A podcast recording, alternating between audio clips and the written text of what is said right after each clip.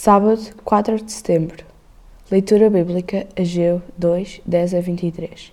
Os nossos erros, ou seja, os nossos pecados, trazem consigo sempre consequências.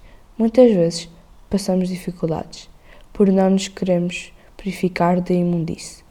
Foi muito claro na última pandemia que atravessámos que um dos fatores primordiais para estarmos em segurança era lavar as mãos, usar álcool em gel, etc. Ou seja, purificarmos-nos dos vírus. Para ser abençoado, o povo de Israel precisava de se purificar.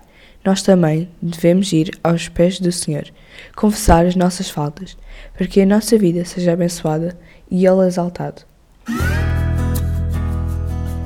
O profissional Pão do Céu é apresentado pela União Bíblica de Portugal.